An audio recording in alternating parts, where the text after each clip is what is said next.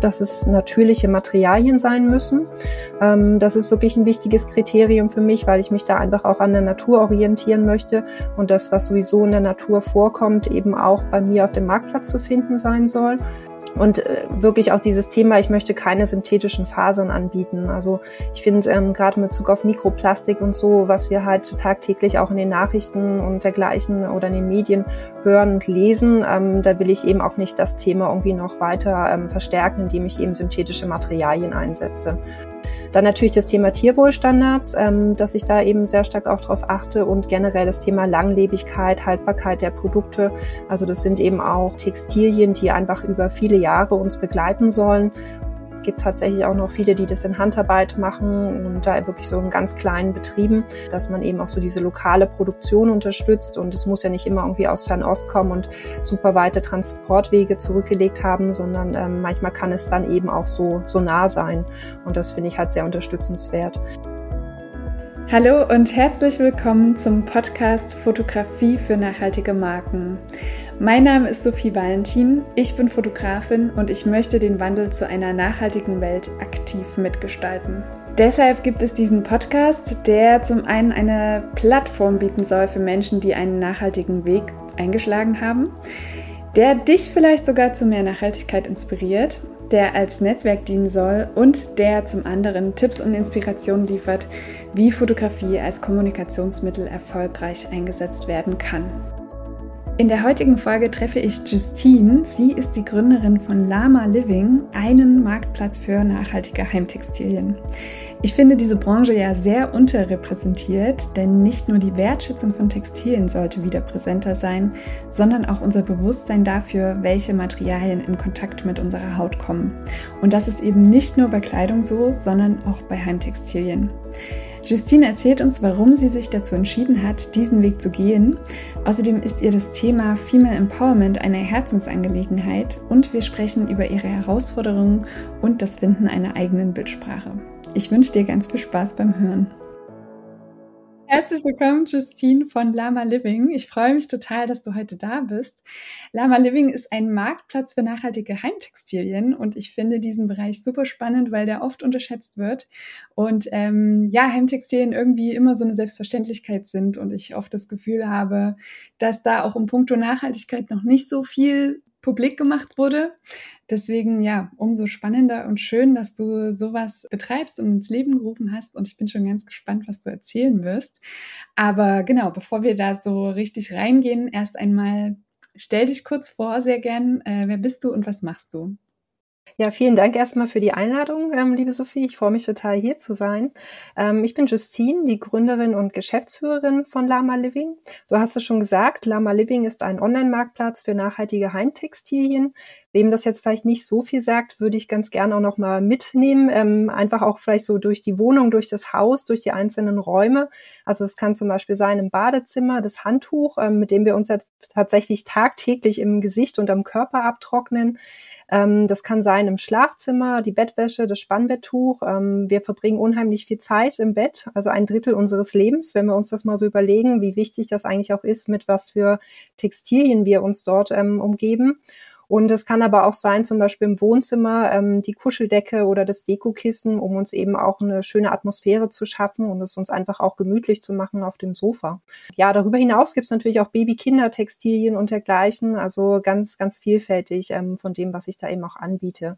Und ähm, was ist das Besondere an Lama Living? Also zum einen sind es eben natürliche Materialien, mit denen ich arbeite. Also zum Beispiel Baumwolle, Leinen, Hanf, aber eben auch Wolle ähm, vom Schaf oder vom Alpaka. Und das zweite Thema ist das Thema Female Empowerment, was mir total wichtig ist und am Herzen liegt, wo ich eben auch ganz gezielt Frauen unterstützen möchte, die selber ein Heimtextil-Business betreiben, um die eben auch wiederum stärker in die Sichtbarkeit zu bringen und sie da auf ihrem Weg zu unterstützen. Ja, und ansonsten, ähm, Lama Living ist gerade ein Jahr alt geworden. Also ähm, bin auch ähm, ganz stolz, dass ähm, ja vor einem Jahr sozusagen alles ähm, in die Wege geleitet wurde. Und wir haben ein schönes Event gefeiert, auch auf einer Pop-up-Fläche in der Stuttgarter Innenstadt, ähm, um das eben ja auch so ein Stück weit zu zelebrieren. Ja, total spannend. Auch der zweite Teil. Da können wir super gerne auch nochmal später ein bisschen ins Detail gehen. Ähm, was hat dich genau dazu inspiriert, Lama Living zu gründen? Wann war so dieser Moment, wo du gedacht hast, das mache ich jetzt? Mhm. Also man muss da vielleicht so ein bisschen in der Historie über mir auch ähm, zurückgehen. Ich habe ähm, tatsächlich nach meinem dualen Studium viele, viele Jahre ähm, bei einem großen Handelskonzern Heimtextilien eingekauft. Deswegen ähm, kenne ich mich einfach sehr gut mit den ähm, Produkten aus und habe natürlich auch noch ähm, Beziehungen zu ehemaligen Lieferanten und dergleichen, die man dann auf Messen und so auch wieder trifft. Ist auch ganz, ganz interessant, eben nach so langer Zeit sich dann wieder zu sehen. Zum Weiteren habe ich viele Jahre als Nachhaltigkeitsmanagerin Managerin gearbeitet, also sowohl operativ als auch strategisch. Und es sind sozusagen zwei Elemente aus meinem bisherigen Werdegang, die ich da zusammengebracht habe und ähm, was einfach eine gute Kombination ist, weil es schon wichtig ist, natürlich gewisse Kenntnisse einfach auch in dem Bereich, in dem Segment mitzubringen, ähm, als wenn man sich zum Beispiel gar nicht im Textilbereich auskennt. Also das ist einfach sehr, sehr wichtig. Und ähm, was hat dann zusätzlich noch dazu geführt? Also ich habe von 2017 bis 2020 einen MBA Sustainability Management berufsbegleitend gemacht an der Leuphana in, in Lüneburg. Ähm, die hat wirklich sehr renommiert ist, auch in Bezug auf die Nachhaltigkeit. Und mit Ende des Studiums war das für mich dann eben auch so der Anhaltspunkt zu sagen, wo geht die Reise jetzt weiter für mich hin? Und das Thema Selbstständigkeit hatte mich ähm, tatsächlich immer schon irgendwie beschäftigt und umgetrieben. Und das war dann letztendlich auch so der Auslöser zu sagen, okay, ähm, wenn ich nicht jetzt das mache, wann dann? Und ähm, ja, das war dann sozusagen der Startschuss dafür. Ja, richtig cool. Schön, dass du dich dazu entschieden hast und so mutig warst, sage ich mal. Finde ich immer total schön zu hören. Ja, ähm, du hast ja ein Lama als Symbolbild für Nachhaltigkeit. Ähm, magst du da nochmal drauf eingehen, wie es dazu kam? Also ähm, genau, das Lama ist für mich das Synonym für die Nachhaltigkeit. Also gerade wenn wir uns jetzt so die ähm, Dimension der Nachhaltigkeit anschauen, das ist eben in ökologischer Hinsicht, dass ähm, Lamas und Alpakas ähm, so Ballen an den Füßen haben und damit auch die Pflanzen am Boden zum Beispiel nicht kaputt machen, wie das sonst bei Huftieren oftmals der Fall ist, die eben alles so platt rücken am Boden. Und in der sozialen ähm, Perspektive ist es einfach so, dass Lamas und Alpakas sehr friedliche Tiere sind, ähm, sehr wohlgesonnen, Herdentiere, die aufeinander Acht geben. Und das finde ich einfach ähm, passt sehr, sehr gut zu dem Marktplatz. Und ähm, darüber hinaus mag ich die Tiere einfach selber unheimlich gern, habe auch schon Wanderungen mit denen ähm, durchgeführt und die werden ja zum Beispiel auch zu Therapiezwecken und so weiter eingesetzt. Also von daher, ich finde, es ist einfach ein wunderbares Tier und ähm, deswegen war das auch so bei der Namensgebung, ähm, ist das mit eingeflossen. Ja, sehr schön. Ja, ich muss äh, ehrlich gestehen, ich bin auch ein riesiger Fan von Lamas. Aber so richtig schöne Tiere, wie du es auch beschreibst, so friedlich und so. Ja, voll schön. Genau, auf eurem Marktplatz werden ausschließlich nachhaltige Marken aus dem Heimtextilbereich gelistet. Äh, welche Kriterien müssen diese Marken erfüllen? Mhm. Also zum einen ist es ähm, tatsächlich ein geschlossener, kuratierter Marktplatz. Also es ähm, ist so, dass ich das eben ähm, sozusagen auch entscheide, wer auf den Marktplatz überhaupt kommt. Also es ist nicht so, dass da einfach jeder drauf kann. Ähm, das ist mir ganz wichtig. Und von den Kriterien ist es eben so, ähm, zum einen, wie ich schon erwähnt habe, dass es natürliche Materialien sein müssen. Ähm, das ist wirklich ein wichtiges Kriterium für mich, weil ich mich da einfach auch an der Natur orientieren möchte und das, was sowieso in der Natur vorkommt, eben auch bei mir auf dem Marktplatz zu finden sein soll. Und äh, wirklich auch dieses Thema, ich möchte keine synthetischen Fasern anbieten. Also ich finde ähm, gerade in Bezug auf Mikroplastik und so, was wir halt tagtäglich auch in den Nachrichten und dergleichen oder in den Medien hören und lesen, ähm, da will ich eben auch nicht das Thema irgendwie noch weiter ähm, verstärken, indem ich eben synthetische Materialien einsetze. Und ähm, ich hatte ja auch schon erwähnt, dass ich früher bei einem großen Handelskonzern gearbeitet habe und da haben wir eben überwiegend synthetische Materialien eingekauft und deswegen war das für mich auch so ein Anhaltspunkt zu sagen, ich möchte das ein Stück weit anders machen und da auch eine Alternative einfach bieten weil ich natürlich schon auch sehe im Heimtextilbereich, dass einfach viel auch aus ähm, Polyester und dergleichen angeboten wird.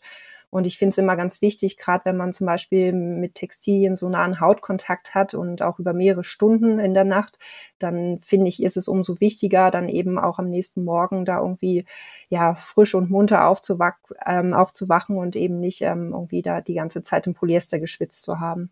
Genau. Und auch ähm, das Thema ähm, faire Arbeitsbedingungen ähm, ist natürlich wichtig. Ähm, die mehr oder die überwiegende Zahl der ähm, Produzentinnen ähm, sind in, in Europa. Beziehungsweise sogar in Deutschland. Also äh, gibt tatsächlich auch noch viele, die das in Handarbeit machen und da wirklich so in ganz kleinen Betrieben. Und das finde ich eben auch sehr unterstützenswert, ähm, dass man eben auch so diese lokale Produktion unterstützt. Und es muss ja nicht immer irgendwie aus Fernost kommen und super weite Transportwege zurückgelegt haben, sondern ähm, manchmal kann es dann eben auch so, so nah sein. Und das finde ich halt sehr unterstützenswert. Dann natürlich das Thema Tierwohlstandards, ähm, dass ich da eben sehr stark auch drauf achte und generell das Thema Langlebigkeit, Haltbarkeit der Produkte. Also das sind eben auch ähm, ja Textilien, die einfach über viele Jahre uns begleiten sollen und die irgendwie nicht nach ein, zwei Jahren schon wieder ausgetauscht werden. Also vielleicht auch, wenn man so an sich selber mal zu Hause denkt, eine Bettwäsche und so weiter, die kann ja wirklich Jahrzehnte halten, wenn es von einer guten Qualität ist und man hat einfach sehr viel Freude oder lange Zeit Freude daran. Auch natürlich das Thema Siegel spielt eine Rolle. Also wenn, ähm, wenn Siegel vorhanden sind, ist es natürlich immer super. Ähm, das zum Beispiel IFO und Best, also gerade mit Bezug auf die Naturtextilien, das kann ein GOTS-Siegel sein, aber auch Fairware, also wo es dann auch eher um die sozialen Standards dann nochmal geht. Also da achte ich auf jeden Fall drauf, ist aber jetzt nicht unbedingt ein Muss-Kriterium, weil ich natürlich auch weiß, gerade Startups, kleinere Unternehmen, bei denen ist es dann oftmals ja auch ein Budget-Thema ähm, oder eine Budgetfrage, ob sie sich das überhaupt am Anfang leisten können und sie sich erstmal entsprechend auch am Markt etablieren und entwickeln müssen, um dass sie sich manchmal solche Dinge dann überhaupt vornehmen können. Genau, und frauengeführte Unternehmen, also das, was ich auch eingangs schon sagte, ähm, das ist natürlich auch ein Punkt, ähm, wo ich mich immer sehr freue, wenn ich das auch wiederum unterstützen kann, ähm, einfach in Bezug auf das Thema ähm, Gleichstellung und ähm, ja, dass eben Frauen da auch entsprechend ihr eigenes Business ähm, auf die Beine stellen können. Ja, dann lasst uns sehr gerne da nochmal intensiv eingehen. Wie sieht so eine Unterstützung von deiner Seite her aus? Mhm.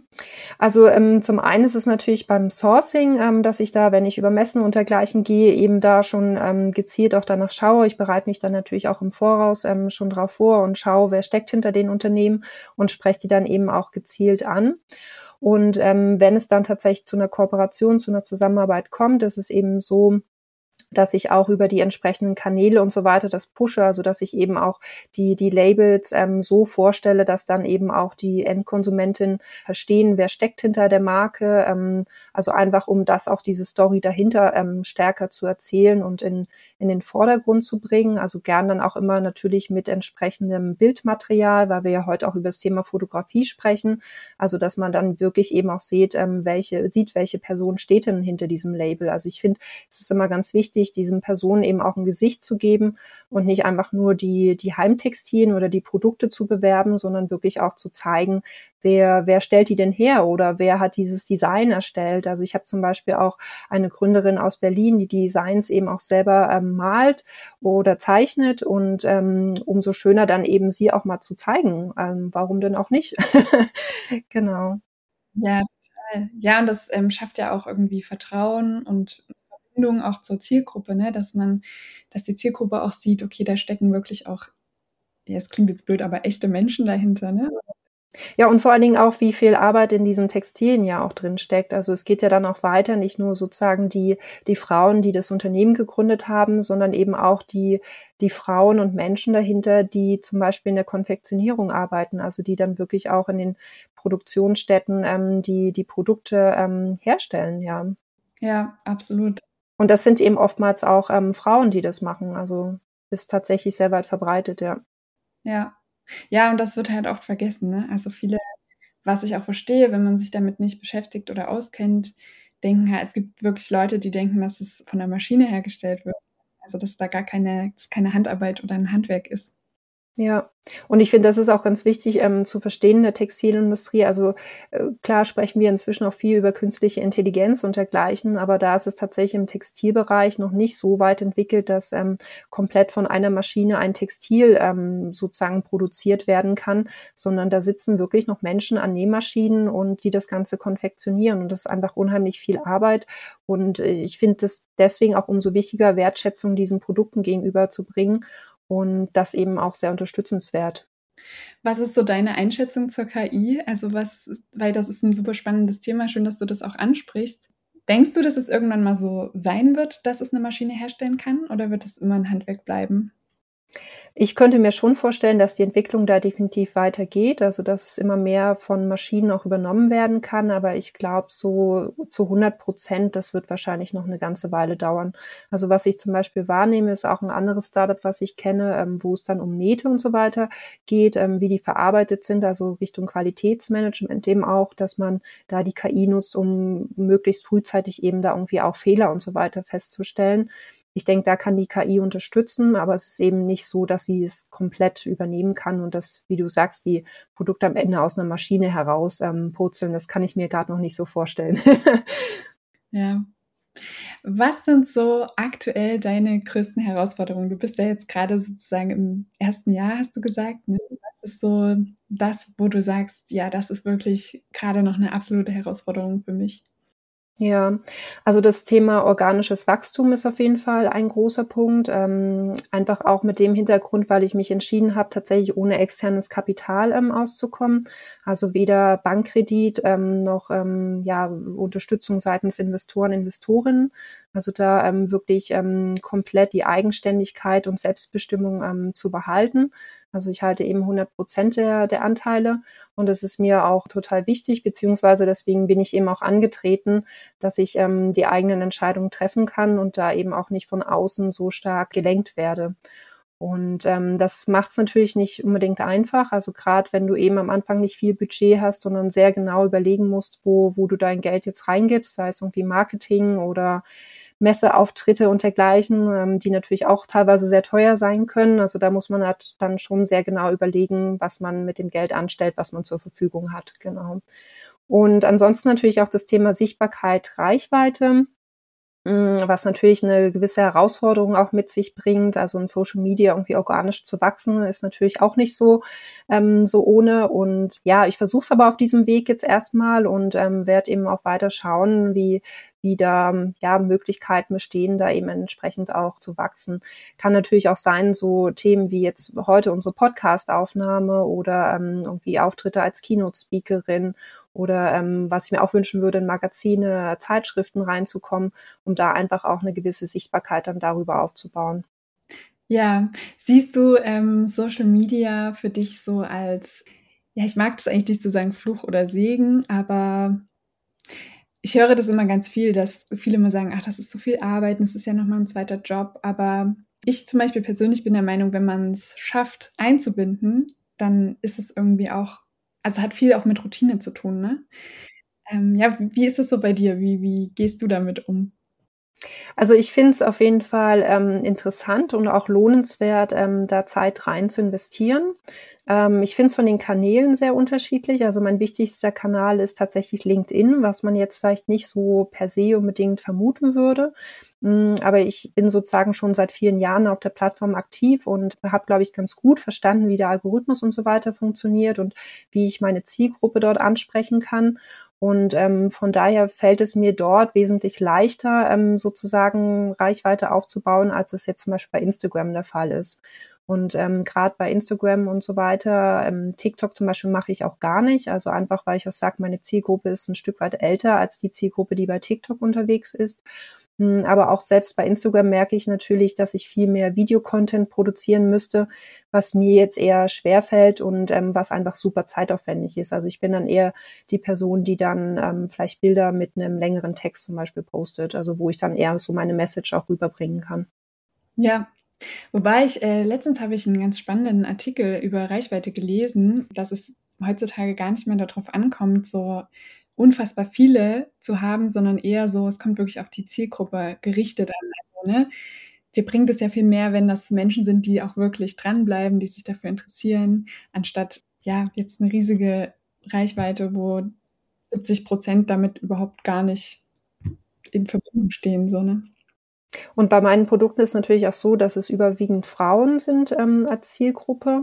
Und ähm, bei LinkedIn ist es zum Beispiel auch so, dass ich da eine eigene LinkedIn-Gruppe ähm, die letzten zwei Jahre aufgebaut habe, wo eben speziell auch das Thema Female Entrepreneurship ähm, behandelt wird und ähm, wo da einfach darüber auch ein ganz guter Austausch stattfindet. Ja, total schön.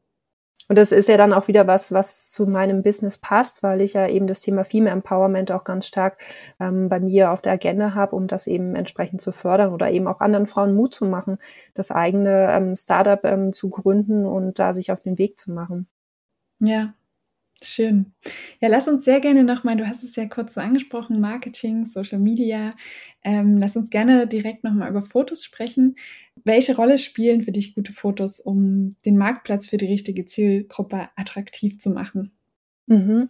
Also das Bildmaterial spielt tatsächlich eine sehr wichtige Rolle, ähm, einfach weil ich finde, ähm, so dieses Thema Design und Ästhetik stehen dabei sehr stark im Vordergrund, weil du möchtest dir ja irgendwie auch schon so ein Stück weit vorstellen, wie sieht es dann später in deinem Zuhause aus, was kannst du da vielleicht auch schon irgendwie für, für Designideen irgendwie mitnehmen, wie du das bei dir zu Hause dann arrangieren könntest und dergleichen?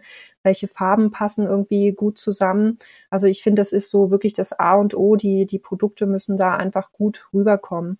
Äh, ich finde halt auch, das Produkt kann noch so nachhaltig sein, wenn es aber so von, von der, von der Optik oder vom Design nicht überzeugt, dann wird es halt auch niemand kaufen. Und ich finde, das ist halt auch immer ein wichtiger Aspekt, den man dabei irgendwie mit beachten müsste. Genau, und ansonsten ähm, ist es aktuell so, dass ich keine Bilder selbst aktuell erstelle, sondern tatsächlich das Bildmaterial von meinen Marken, also von meinen Geschäftspartnerinnen nutze. Und ähm, das ist natürlich zum Teil eine Herausforderung auch, weil die Bildsprache ja unterschiedlich sein kann bis jetzt hat es immer ganz gut ähm, funktioniert, aber ich denke, irgendwann wird vielleicht auch mal der Punkt kommen, wo ich sage, okay, es passt jetzt so gar nicht irgendwie ins Gesamtbild rein. Ähm, da versuche ich einfach auch immer dann mit Freistellern erstmal zu arbeiten, so als erstes Bild, was man sieht und kann ja dann auch auf den, auf den nachfolgenden Bildern dann auch so ein bisschen dieses, diese Stimmungswelt und so weiter rüberbringen. Aber es ist dann schon so, dass es auf den ersten Blick in diesen Übersichten erstmal die Freisteller sind, die sozusagen so das, das erste Bild ergeben. Ja. Ja, total spannend. Ich hatte das schon öfter so, diese Problematik, gerade bei so Marktplätzen, dass wirklich so auf die Fotos zurückgegriffen wird, die es schon gibt, aber es am Ende dann echt so vielleicht für die eigene Marke nicht so richtig funktioniert. Mhm. Was ich zum Teil auch schwierig finde, wenn eben Personen fotografiert sind. Also ich versuche immer möglichst alles ohne Personen abzubilden, aber gerade bei Blogbeiträgen und so weiter finde ich es dann manchmal auch ganz schön, wenn eben irgendwie vielleicht auch mal eine Person da ähm, auf dem Bild zu sehen ist. Also ich finde, man muss immer so ein bisschen gucken, wie passt es jetzt ins Gesamtbild und ähm, was kann man nutzen oder was lässt man dann vielleicht auch eher weg.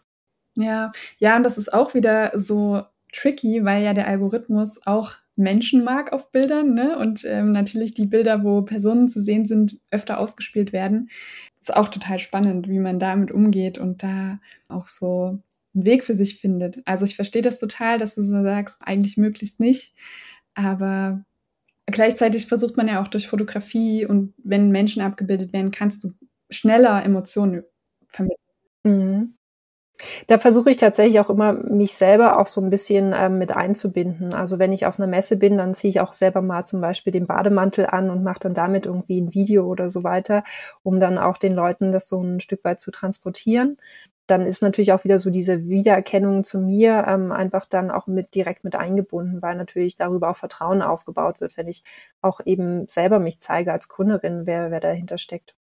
Ja, ist das auch für dich so ein Punkt, ähm, gerade was so das Female Empowerment betrifft, dass du so motivierst und sagst, zeigt euch vor der Kamera, weil ich kenne das auch von vielen, ich kenne es auch von mir selber, mir ist es am Anfang total schwer gefallen, vor die Kamera zu treten. Ist tatsächlich ein Punkt, also mir ist es am Anfang unheimlich schwer gefallen, selber vor die Kamera zu treten und ähm, zum Beispiel für Instagram ähm, irgendwie was vorzustellen oder was einzusprechen. Ähm, also das fällt einem schon auch nach wie vor immer noch schwer. Also finde ich nicht so einfach. Ähm, aber auf der anderen Seite merke ich natürlich auch ähm, in Bezug auf die Resonanz, dass es schon auch gut ankommt. Also die Menschen wollen es tatsächlich auch sehen, ja. Klar, ja. Ja, ich, ich, ich, wenn ich mich selbst beobachte, ich finde es auch schöner, wenn ich die, den Leuten, denen ich folge, dann auch mal sehe, ne, und so mal so eine Verbindung aufbauen kann. Und dann, ich hatte es auch letztens, war ich bei einer Konferenz in Berlin und treffe dann so andere, die ich über Instagram kenne, wo man schon so denkt, ah ja, die kenne ich ja schon, weil man sie halt irgendwie verfolgt. Und dann ist es total schön, sich auch persönlich mal zu treffen. Ne? Ja, Also das habe ich auch immer wieder die Erfahrung, dass man sich über LinkedIn oder so weiter schon ähm, vernetzt hat und dann bei so Live-Veranstaltungen dann irgendwie tatsächlich mal kennenlernt. Das finde ich dann auch immer sehr schön. Oder viele, die mich irgendwie auch bei Veranstaltungen, also ich gehe ja auch häufiger irgendwie zu Pitch-Veranstaltungen und dergleichen, wo ich das Unternehmen dann eben auch vorstelle und wenn dann im Nachhinein dann irgendwie ich dann zu hören bekomme, ah, okay, ich war auch bei der Veranstaltung, das ist natürlich total schön, dann auch wieder diese, diese Rückkopplung zu bekommen, ja. Ja, ja, und ähm, wie du es jetzt auch schon so andeutest, Netzwerken ist halt auch in, ist in diesem Bereich halt auch super wichtig. Ne? Ja.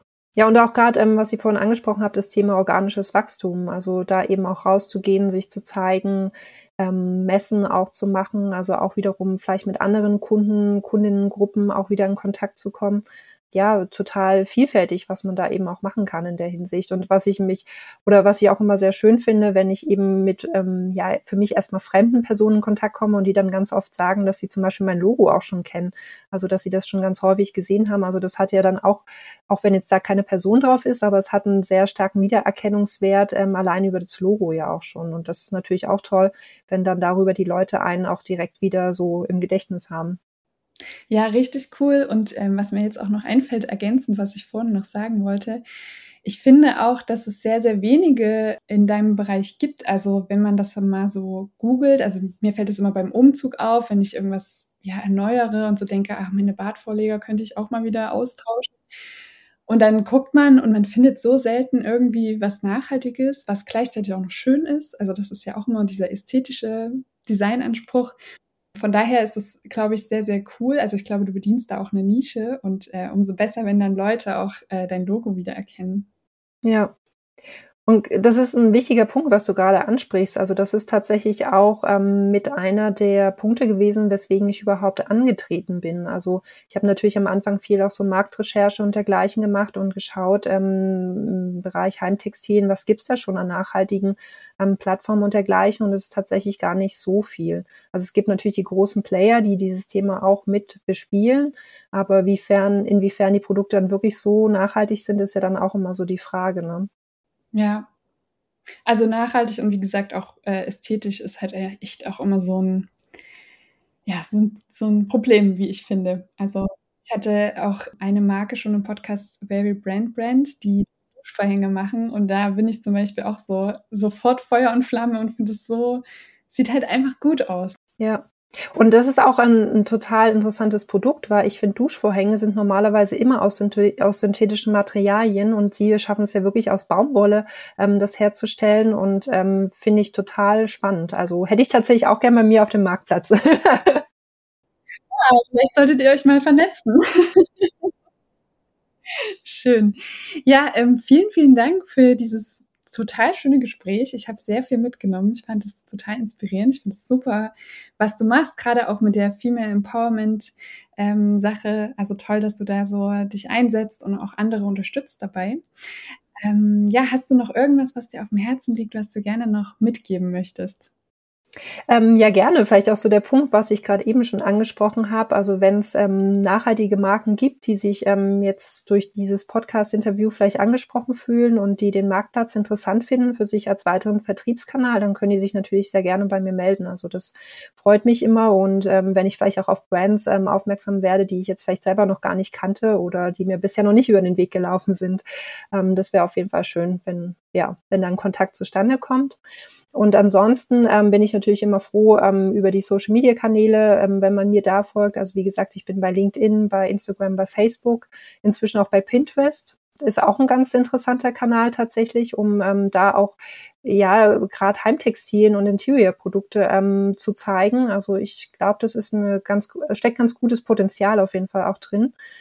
Ja, und ansonsten haben wir in diesem Monat ähm, unseren ersten Newsletter auch versendet. Also wer da Interesse hat, kann sich auch gerne für den Newsletter anmelden, weil wir da auch immer ähm, interessante Informationen zu Heimtextilien einfach auch versenden. Kannst du ja vielleicht auch gerne nochmal in die Shownotes dann reinpacken, wo man sich da anmeldet. Das mache ich auf jeden Fall. Super, danke. Ja. ja, dann äh, alles Gute. Ich freue mich, den Weg äh, weiter zu verfolgen und ja, freue mich, wenn wir uns auch vielleicht mal irgendwo persönlich kennenlernen, vielleicht auf einer Messe oder so. Das wäre sehr schön, ja. Und, ja, wünsche dir alles Gute. Vielen, vielen Dank, Sophie, für das Interview. Hat mich sehr gefreut. Sehr gerne. Wenn dir die Folge gefallen hat und du das gut findest, was du hörst, dann freue ich mich natürlich sehr, wenn du den Podcast teilst auf Instagram, bei LinkedIn oder einfach mit deinen Lieblingsmenschen. Das hilft vor allem den Menschen weiter, die sich für eine bessere Zukunft einsetzen, um so mehr Sichtbarkeit zu erhalten. Und es verbindet und schafft ein Netzwerk, das meiner Meinung nach einfach sehr essentiell ist. Außerdem freue ich mich immer sehr über Feedback und lade dich deshalb ein, jederzeit deine Gedanken, Erkenntnisse und Inspiration mit mir zu teilen. Schreib mir dazu am besten gern einfach eine Nachricht auf Instagram oder per Mail. Wir hören uns nächste Woche wieder, wenn du möchtest und bis dahin eine gute Zeit.